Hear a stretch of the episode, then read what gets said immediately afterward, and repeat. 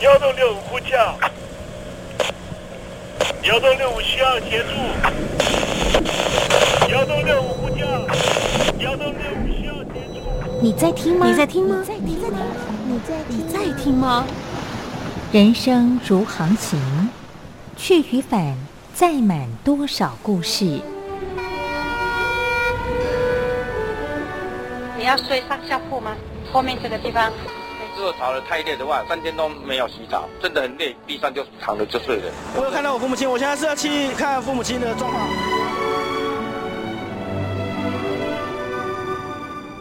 聆听故事湾，让每个故事找到属于自己的码头。我到了那儿以后，我们就往妈妈家去。我一到那边，就感觉我妈妈已经她能够活活下来容不容易，我知道。他没他没跟我讲，我也不敢问，好好苦。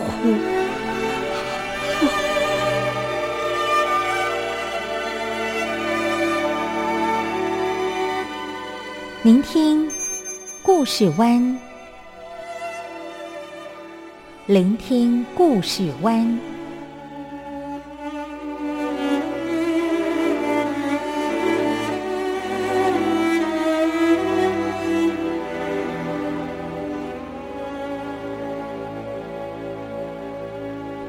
故事总有一个停泊的港湾。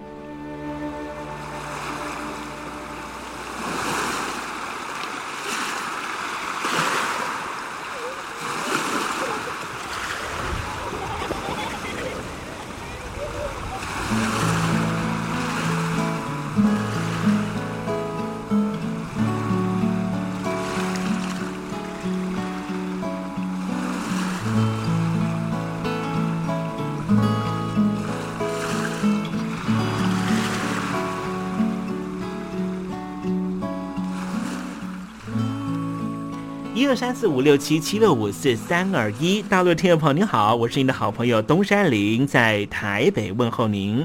正在为您进行的栏目就是聆听故事湾，一二三四五六七七六五四三二一，全年无休，每天在空中为您服务。您在每天的凌晨三点十分，或是傍晚的六点十分，都可以在光华之声频道收听到这个栏目，聆听环宇趋势。不用太多解释，因为聪明的你心中自有诠释。亲爱的听众朋友，我们的节目早晚各一次，听众朋友你可以选择最适宜的时间，和东山林共度这短暂的五十分钟的时光，就在光华之声的频道空中相见。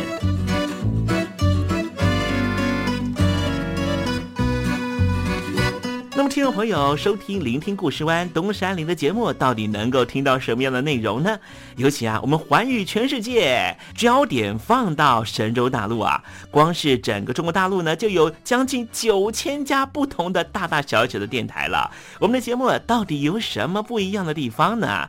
嗯，让东山林自吹自擂一下吧啊。宫中频道何其多，赵钱孙李挺能说。热点平地上直播，仔细听来差不多。直播室外领导多，你说他能怎么说？开场才说茶黑窝，碰上土狼不敢摸。主播低头翻翻稿，导播左右反复搓，想到孩子泪婆娑。好了好了，都别说，且听东山林怎么说。东山林不是红太狼，也不是那喜羊羊，亲亲海上一叶舟，才能自在自在说。客官呐、你拉把椅子随便坐，袒胸露背床上卧，怎么自在怎么做，就当这是自己家，自己家。睁大眼睛，show time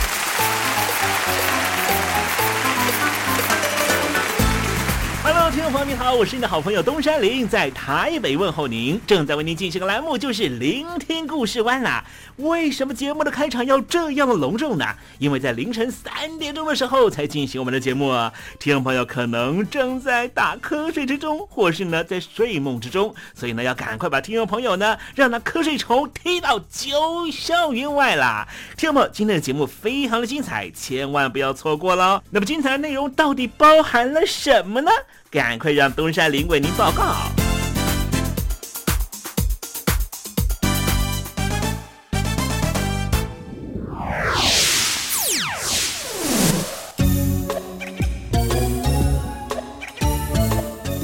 星期五，星期五，猴子去跳舞。根据北京当局的国家统计局最新的统计，就在两个礼拜前呢所公布的，就说呢我们所熟知的城乡二元制啊，城乡二元制呢就是呢把人口呢区分成为城镇的人口跟乡村的人口啊。那么根据这个最新的统计呢，显示出呢，中国大陆呢现在在城镇人口方面呢是有六亿九千零七十九万人呢，占中国大陆的十三亿总人口的百分之五十一点二七，而农村人口呢则是有六亿五千六百五十六万人呢。当然，它这次的统计呢是出现了第一次城镇人口是超过了农村人口啊。原因是什么呢？因为呢，过去数十年农民工进城打工，而其中有一些呢举家迁移到了城市啊。那么根据北京的统计数字呢，目前的城镇人口比起上一年度呃增加了两千一百万人。那么其中有很大一部分都是农民工。为什么农民工可以转为成为城镇人口呢？主要的原因，也就是因为呢，“十四五”的规划就是二零二一年到二零二五年之间呢，就要把这个城镇二元制度呢开始进行松绑啊。其实这项松绑的工程呢，是在二零一九年的时候就进行了讨论，而这个中国大陆的户籍制度一刀切切成城镇人口和农村人口，是在一九五八年开始实施的，当时就非常严格的限制人口的迁徙啊。当然呢，这个也跟很多的这个经济因素呢是牵杂在一起啊。当时呢，大量的这个农民呢投入了生产，但是农民所生产的，比方说呢，我们吃的很多的呃粮谷啦、食物都是农村生产的嘛，对不对？但是呢，农村呢却需要有一些农机具啊，才能够，比方说犁田啦、哦这个播种啦这些，这些农机具呢却是由城镇来生产的。你知道吗？城镇所生产的这一些农机具呢，价格是非常的昂贵的，跟这个呃我们所吃的菜呀、米呀、猪肉啊、牛肉、羊肉这些是完全不能够相较的啊。可是呢，在之前的所谓的共产制度上面呢。应该是要大量的削减彼此之间的差异嘛？可是没有想到呢，在一九五八年呢所实施了这个呃城镇的呃跟乡村的二元制度之后呢，就是透过这个剪刀差的方式，其实是大量的剥夺了农民他应该有的利益，去增加了城镇的发展啊。那么发展到现在呢，呃，将近有四十年的时间了哈，所以呢，我们要怎么样来解决这个问题呢？待会在时政你懂的环节里面，我们就跟听众朋友谈谈谈，为什么这么多的人说他再也不想再当农村人了，而现在在“十四五”规划里面，有没有可能让他有这样的翻转呢？待会再告诉大家。该我你只留下这句活该，情都被你出卖。我的相爱值得峡两岸的朋友，您好，我是刘允乐。不论你在哪里，不论你正在做什么，都要允许自己快乐哦。我的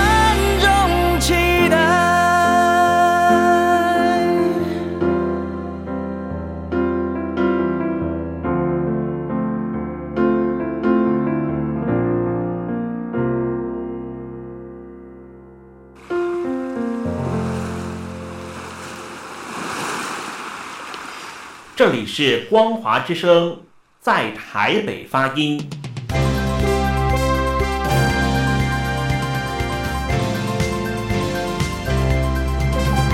现在请习近平同志讲话。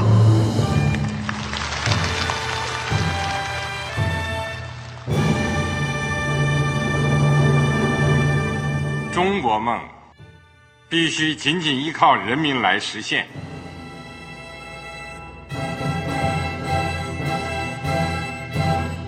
好国民得关心家事、国事、天下事。呃，谢谢发言人。我们注意到，现在那个外面有很多关于前中央政治局委员周永康的一些消息和报道。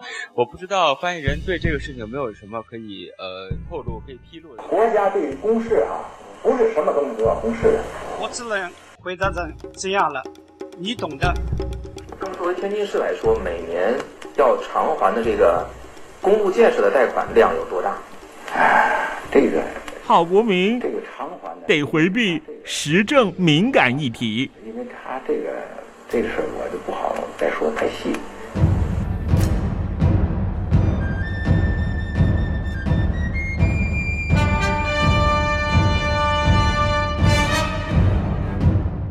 们要坚持人民当家作主，坚持人民主体地位。任何官方不宜说太细，期望您体谅的话题，尽在实政，你懂的。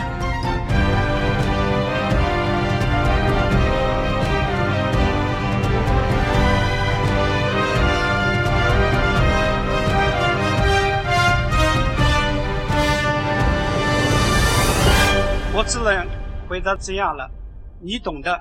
那些官方无法为您说太细的事情，就让东山林为您详细的说明白。天婆早上好，晚上好，正在为您进行的栏目就是聆听故事湾。此刻为您进行的环节就是时政，你懂的，一同关心焦点话题。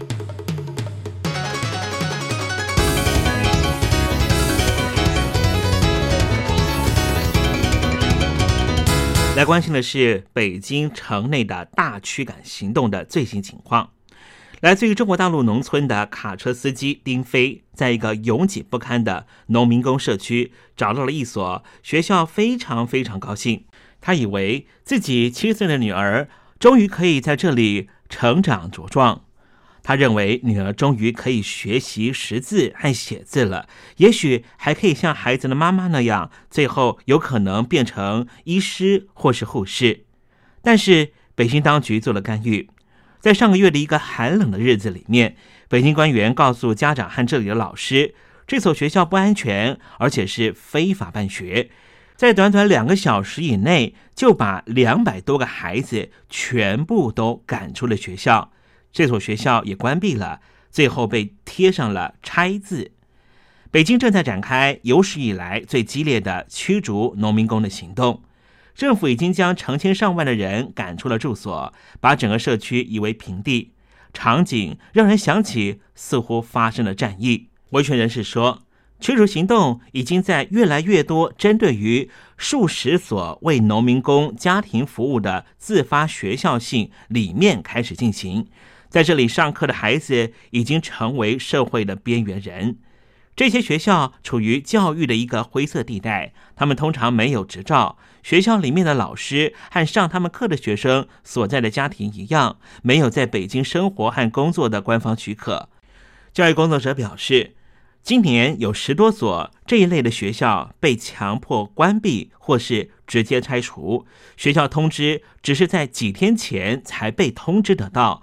目前已经有一万五千名儿童失去受教育的机会。这些孩子很多人根本就不到十二岁。这起行动让农民工希望能够过更美好生活的愿望和执政的中国共产党有秩序的死板社会专制愿景发生了直接的碰撞。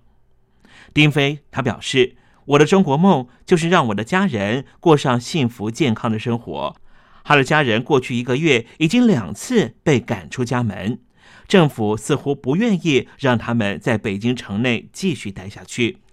随着越来越多来自于贫困农村地区的人进城打工，城市建设还有社会服务日渐沉重的负担，中国大陆各地的城市都展开了类似的行动。为了把农民工赶走，大陆城市大多不让他们享受诸多的社保、医疗和公立学校这些社会福利。但是，农民工为了找到更高收入的工作，不断的涌入城内，通常都是带着家人一起来。他们的孩子没办法上公立学校，只能够去上私立的学校。这些学校很便宜，可是教育的质量很低，资金不足，而且设备也非常的老旧。学校的老师通常没有正式的师资，也没有办法用标准化的教学大纲。中国的城市有两亿多的外来人口，其中包括了三千八百万的儿童。专家表示。这个国家给这些孩子完全是制度上的隔阂，不让他们受到良好的教育。在北京，一个由一百多家民营农民工学校组成的庞大网络，为数十万名学生提供服务，而这些学校往往都是农民工子女的唯一选择。北京市政府在过去几年内已经关闭了数十所农民工学校，但是这一次的行动是人们记忆中最严厉的一次。这次行动不光是针对临时性的学校，也针对于农民工学校里面也办得不错、有生意的学校。上个月月底，三十多名的保安人员出现在北京北郊的英博幼稚园门外，强迫学生和老师离开校园。根据工作人员表示，政府表示这一所幼儿园非法经营，消防队的队员们一间一间的封闭教室。校园被封闭之后，这一家幼儿园搬到北京另外一处进行营运。但是，幼儿园的工作者表示，许多家庭已经返回了自己的老家，或是彻彻底底的让他的孩子从学校里面退学，而自己继续在城市里面打工。英博的创办人王海表示，政府从头到尾没有给他们做正式的任何解释。倡导农民工权益的人表示。关闭这些学校是一个致命打击，可能会在中国经济向高技术产业转型的过程里，把一个社会层次整体的甩到后面。换句话说，未来贫富的差距或是未来的阶级制度将会越来越明显。在美国西雅图的华盛顿大学研究中国城乡差距的教授陈金勇表示，这基本上是彻底的毁掉这一代的儿童。关闭学校可能会加大积累已久的不满情绪。北京目前有将近两千两百万名的居民，里面超过三分之一都是农民工。他们之中，许多人对自己被当作二等公民看待非常愤怒。倡导农民工权益的人表示，农民工的孩子们将在一个本质上隔离的社会长大。香港很著名的维权组织中国劳工通讯总部就设在香港，他的发言人叫做郭展瑞。他说：“这些孩子们可能会发现，他们只能够找到那些与自己父母被迫从事的工作相同的低工资、不安全、通常有危险性的工作。换句话说，中国共产党在创党以来所痛恨的阶级制度，其实早就在中国社会存在。”而这样的安排只会让这群孩子他们的愤怒和被排斥的感觉持续的加深。我们把焦点转到北京南边的石景山黄庄学校，这所黄庄学校已经被勒令要停课。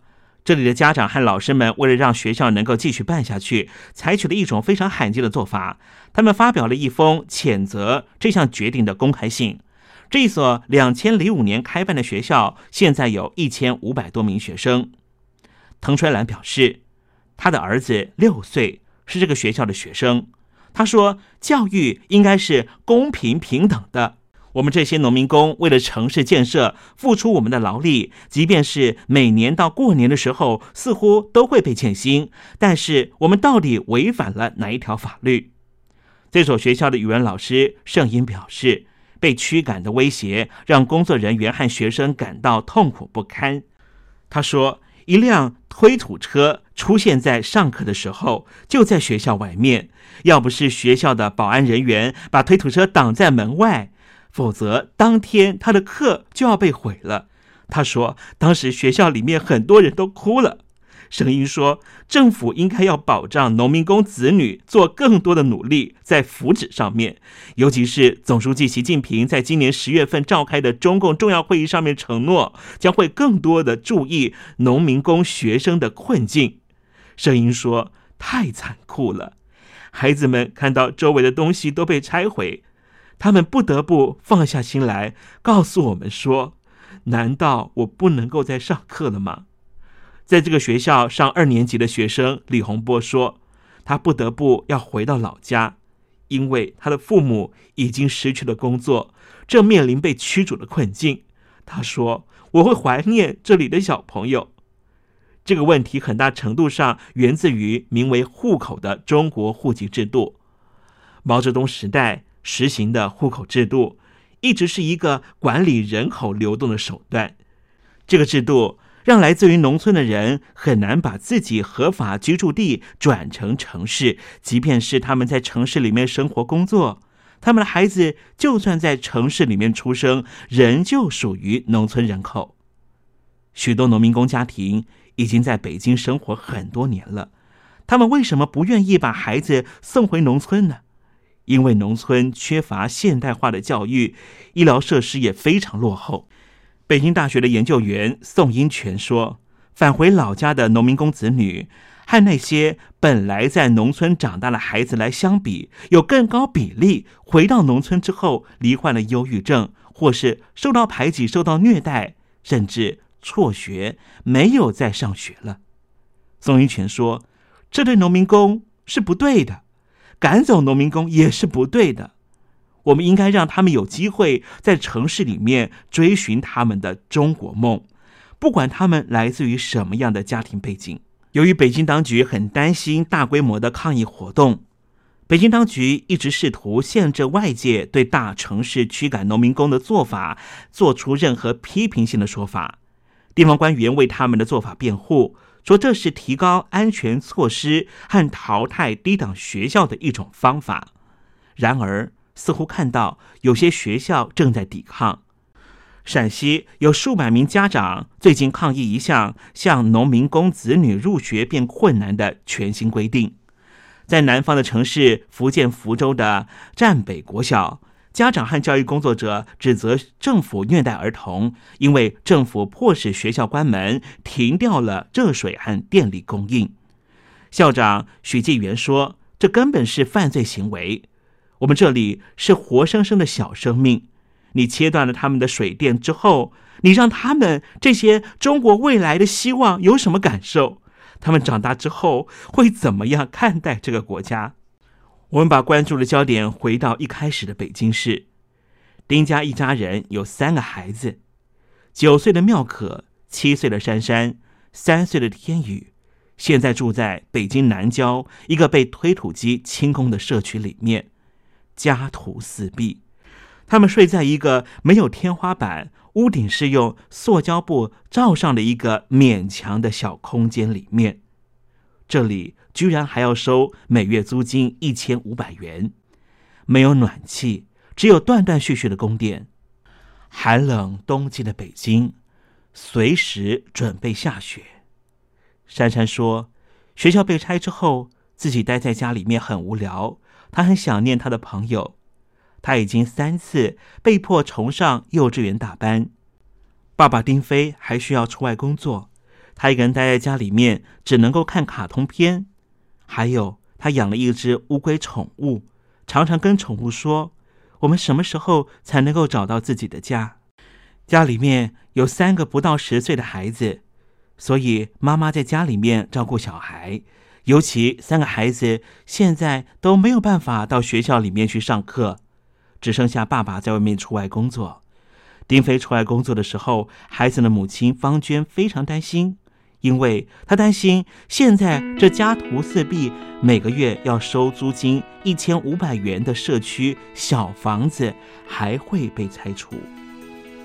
丁飞说：“我刚来北京的时候很高兴，因为我充满了梦想。”丁飞的老婆方娟说：“我现在很担心的是，随时要被赶回老家。”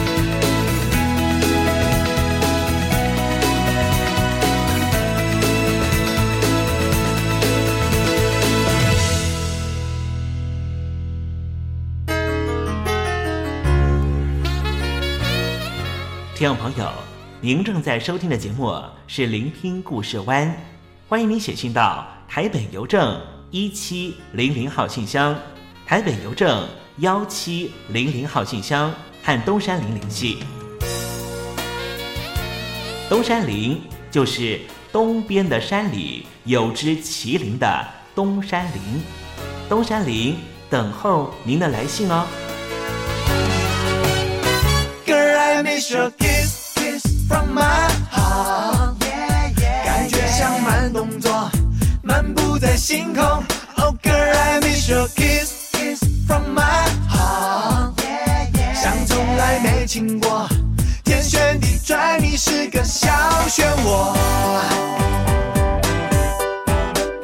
Oh yeah。和你失去联络。你躲在那个角落，好心脏在动，双脚也还能够爬爬走。回忆的波有踏波，奇妙的十二秒钟，我们全程寂寞，原来女生睫毛这么多。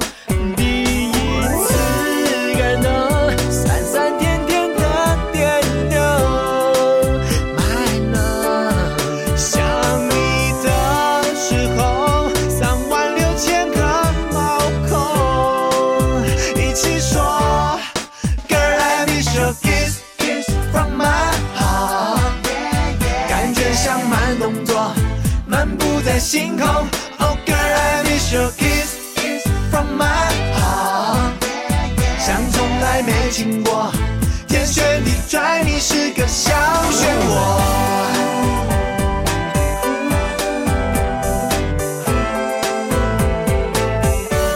哦，和你失去联络，我的一秒没换过。吃饭没有胃口，现在你到底在做什么？回忆大波又大波，奇妙的十二秒钟，呼吸上了氧气，只剩洗发清淡的温柔。第一次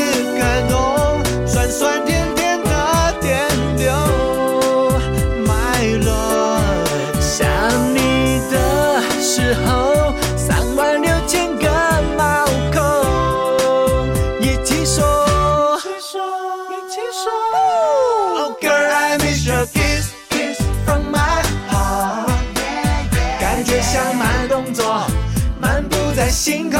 Oh girl, I miss your kiss, kiss from my heart。像从来没亲过，天旋地转，你是个小漩涡。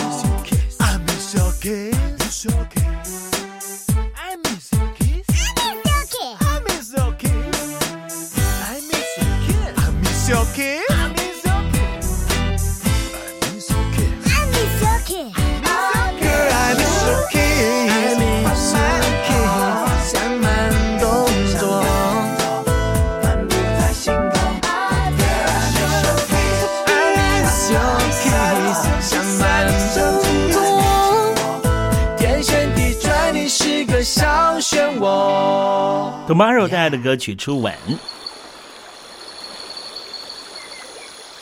正在部队里的弟兄姊妹们，生活还适应吗？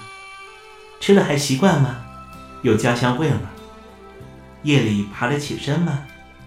床好不好睡呢？脱下军装，卸下盔甲，你还记得你自己吗？就让东山林陪您走过这几番寒暑吧。因为君心似我心。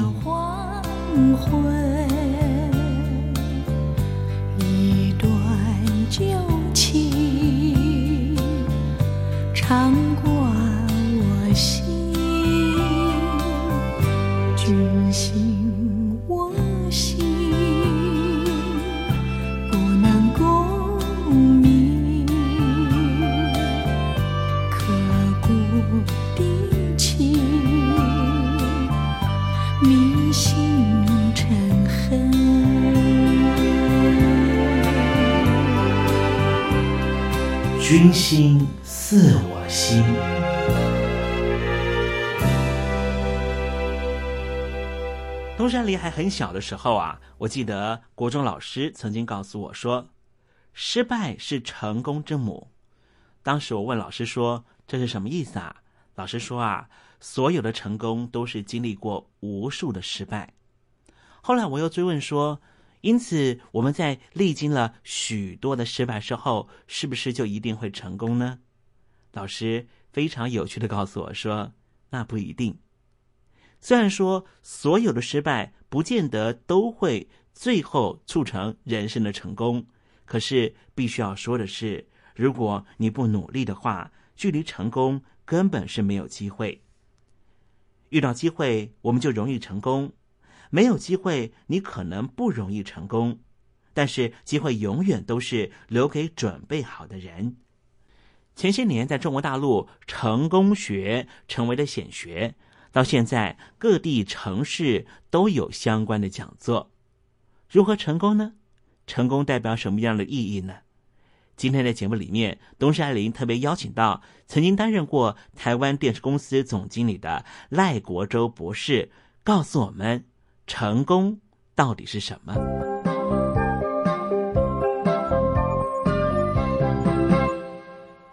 各位官兵弟兄们，大家好，我是青工会主任赖国洲。人生在世，相信每个人都会有成功的欲望，但是“成功”这两个字说起来容易。做起来可就没有那么容易了，因为成功是需要有机会的。也可以这么说，能够抓住机会的人，才会成为一位成功的人。那究竟什么样的人才能抓住成功的机会呢？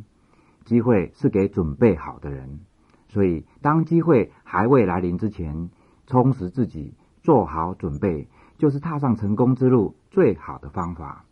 机会是成之在天。准备却是操之在我。我个人觉得，阅读是充实自己、做好准备一个很好的方法。尤其是在军中服役的这段期间，若能善加利用，必然能够好好打下成功的基础。我在主持《人与树对话》节目时，曾经问过几位来宾：“您觉得什么阶段是阅读生活最丰富、最有时间来看书的时候呢？”结果，许多男性来宾几乎都异口同声的回答：“当兵的日子，因为军旅生涯是他们生活最规律，而且最心无旁骛的日子。不但可以利用安静的环境，好好的看自己喜爱的书，培养良好的阅读习惯，也借此沉淀思绪，思考未来发展的志向。有的人喜欢文学，除了阅读之外，也可以尝试提笔创作。”为自己铺上作家之路，也有的人趁机温习、钻研专业书籍，为步入社会、迈向成功奠定雄厚而扎实的基础。虽然有的人也表示，当时会在军中自修，多少也是想要让这些数馒头的日子不再那么难熬，但是却逐渐体会到“开卷有益”这句话。书本给予自己许多宝贵的指引，好比足智多谋的军师。并且从书中也领悟到许多待人处事的道理，最后真是越读越有趣，越踏实，也渐渐养成了阅读的习惯，进而越来越珍惜这些日子。退伍之后，甚至还继续保持着阅读的习惯，在日常生活、职场生涯里都受益匪浅。我自己也有相同的感受，而且出了社会之后。经常淹没在忙碌的公事中，想要再有那么安静的阅读环境，那么大量的阅读机会，几乎是少之又少了。的确，军中环境固然不如外在环境那么多彩多姿，但是却正好是一个强壮体魄、修身养性的好场所。白天投入军事训练，健全体魄；晚上则阅读书籍刊物，涵养智能。相信到退伍的时候，文武兼备，整个人焕然一新，成为顶天立地的好男儿。在军中服役的日子，其实就像是人生的制服期。如果能够善加利用，好好的充实自己，培养良好的读书习惯，将会成就一门习惯成功学，为未来的成功做最好的准备，以化成令人诧异的惊喜。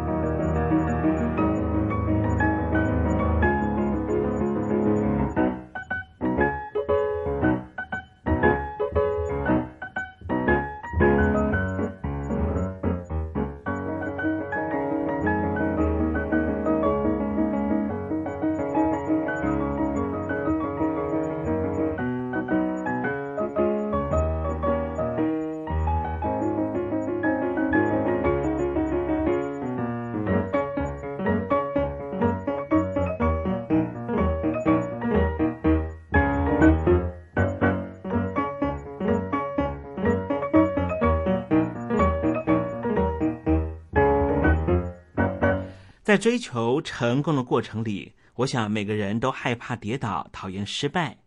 那些惨痛的回忆，往往在脑海中挥之不去，影响我们未来每一个决定。因此，大脑面对任何事情，很容易想到最悲惨的情况，再想尽办法避免。久而久之，我们就忘了以正面态度来经营人生。可是，正向思考又是成功者的必备条件和特质。只有乐观的看待机会，并且勇敢把握机会的人，才容易成功。畅销作家佩陀在他一本讲述成功学的书里面啊，分享了四个简易的训练方式。东山林在今天节目啊，想要提供大家这个方法，重整我们的脑袋啊，启动正向思考模式。第一点就是啊，如果听众朋友你沉溺于负面能量，老是疑神疑鬼，难免会犹豫不决，影响决策，就会错失许多好机会。因此，想要变得快乐，就必须要抑制负面能量的影响。最简单的方法就是刻意频繁的想那些让你开心的事物。你可以每天列出三项生命中曾经发生过的好事，还有这件好事对你的生活的正面影响，把它当成是动力，激励自己。第二点就是啊，一开始负面思考，就逼着自己看出。困境背后的希望，其实我们的脑袋啊是可以训练的。即便是你已经习惯负面思考，仍旧有机会学着摒除负面想法，看到困境背后的契机和希望。注意你的思绪，当负面情绪思考一启动，就问问自己：是否很害怕事情结果不从人愿？有必要以愤世嫉俗的眼光看待一切吗？还有就是可以问问自己，我是因为哪些原因而感到担忧，以及该做哪些事，这些负面思考才不会发生呢？这样可以帮助你找出本来没有看见的机会。第三点就是啊，友善对待他人，制造愉悦的氛围。对别人好的时候，即便对方只是浅浅微笑，也会使我们心情变好。偶尔是一小会，让双方相处气氛融洽，最终对自己心情也是会有正面帮助的。所以何乐不为呢？最后一点啊，就是把正面思考带入日常生活里面，这是一个马上可以做的自我练习。只要常常练习，就能够帮助你养成正面思考的习惯。像是什么呢？常常在心里面问自己。哪些事情会让我现在就心存感激？什么事情我现在做了就立刻会感到快乐？我此时此刻该如何表达我心中的爱和对他人的感恩呢？还有，我目前能够做什么事情让别人感到惊喜或者开心呢？时常问自己这四个问题，最后正向思考就会变成潜意识的活动，让你自己变得更快乐。因为心情快乐，就能够看到成功的机会在哪里。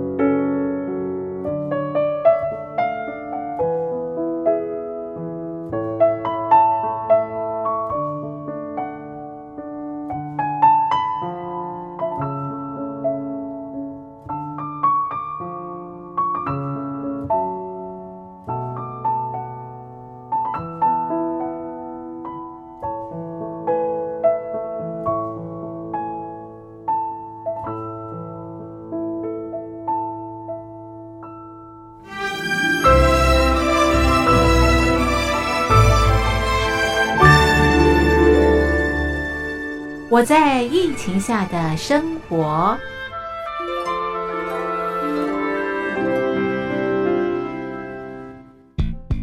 三十六点一度，很健康。哇！COVID-19 新冠肺炎在全球蔓延后，量体温成为日常，走到哪量到哪。还有啊，戴口罩也是生活必备，没戴口罩寸步难行。哦，非常时期，能不要出门就不要出门，在家办公最安全。三餐买外送，购物到线上。尽量避免跟人接触，非得出门也要与人保持距离，小心再小心。回家后一定要勤洗手。啊，反正心里怎么说呢，也有点紧张。病情现在这么严重，心里总有点恐慌的。回去以后赶快的就，就是洗仔细的点儿，哎，洗彻底的点儿。而现在没有健康码核酸检测，在大陆哪儿都去不了。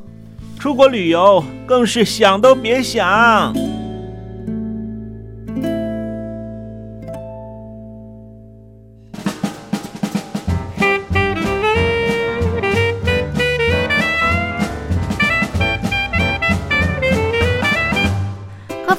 COVID-19 新冠肺炎发展至今，你我的社交方式、饮食习惯、娱乐形态、工作模式都产生变化。你的生活因为 COVID-19 新冠肺炎又有什么样的改变呢？马上写下来参加征文活动，我在疫情下的生活就有机会得到短波收音机哦。活动从三月一日进行到五月三十一日。来信请寄台北邮政一七零零号信箱，台北邮政幺七零零号信箱，嘉陵东山零收。电子邮件请借 lily 三二九 at ms 四五点 hi.net 点 net，l i l i 三二九 at ms 四五点 hi.net 点 net，我们期待您的来信。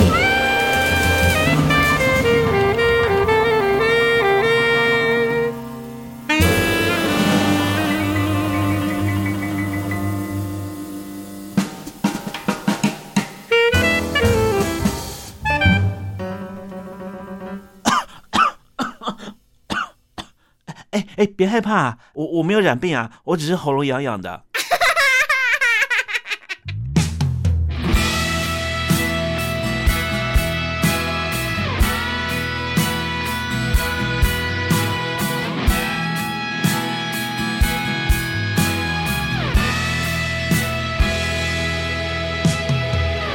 没什么深仇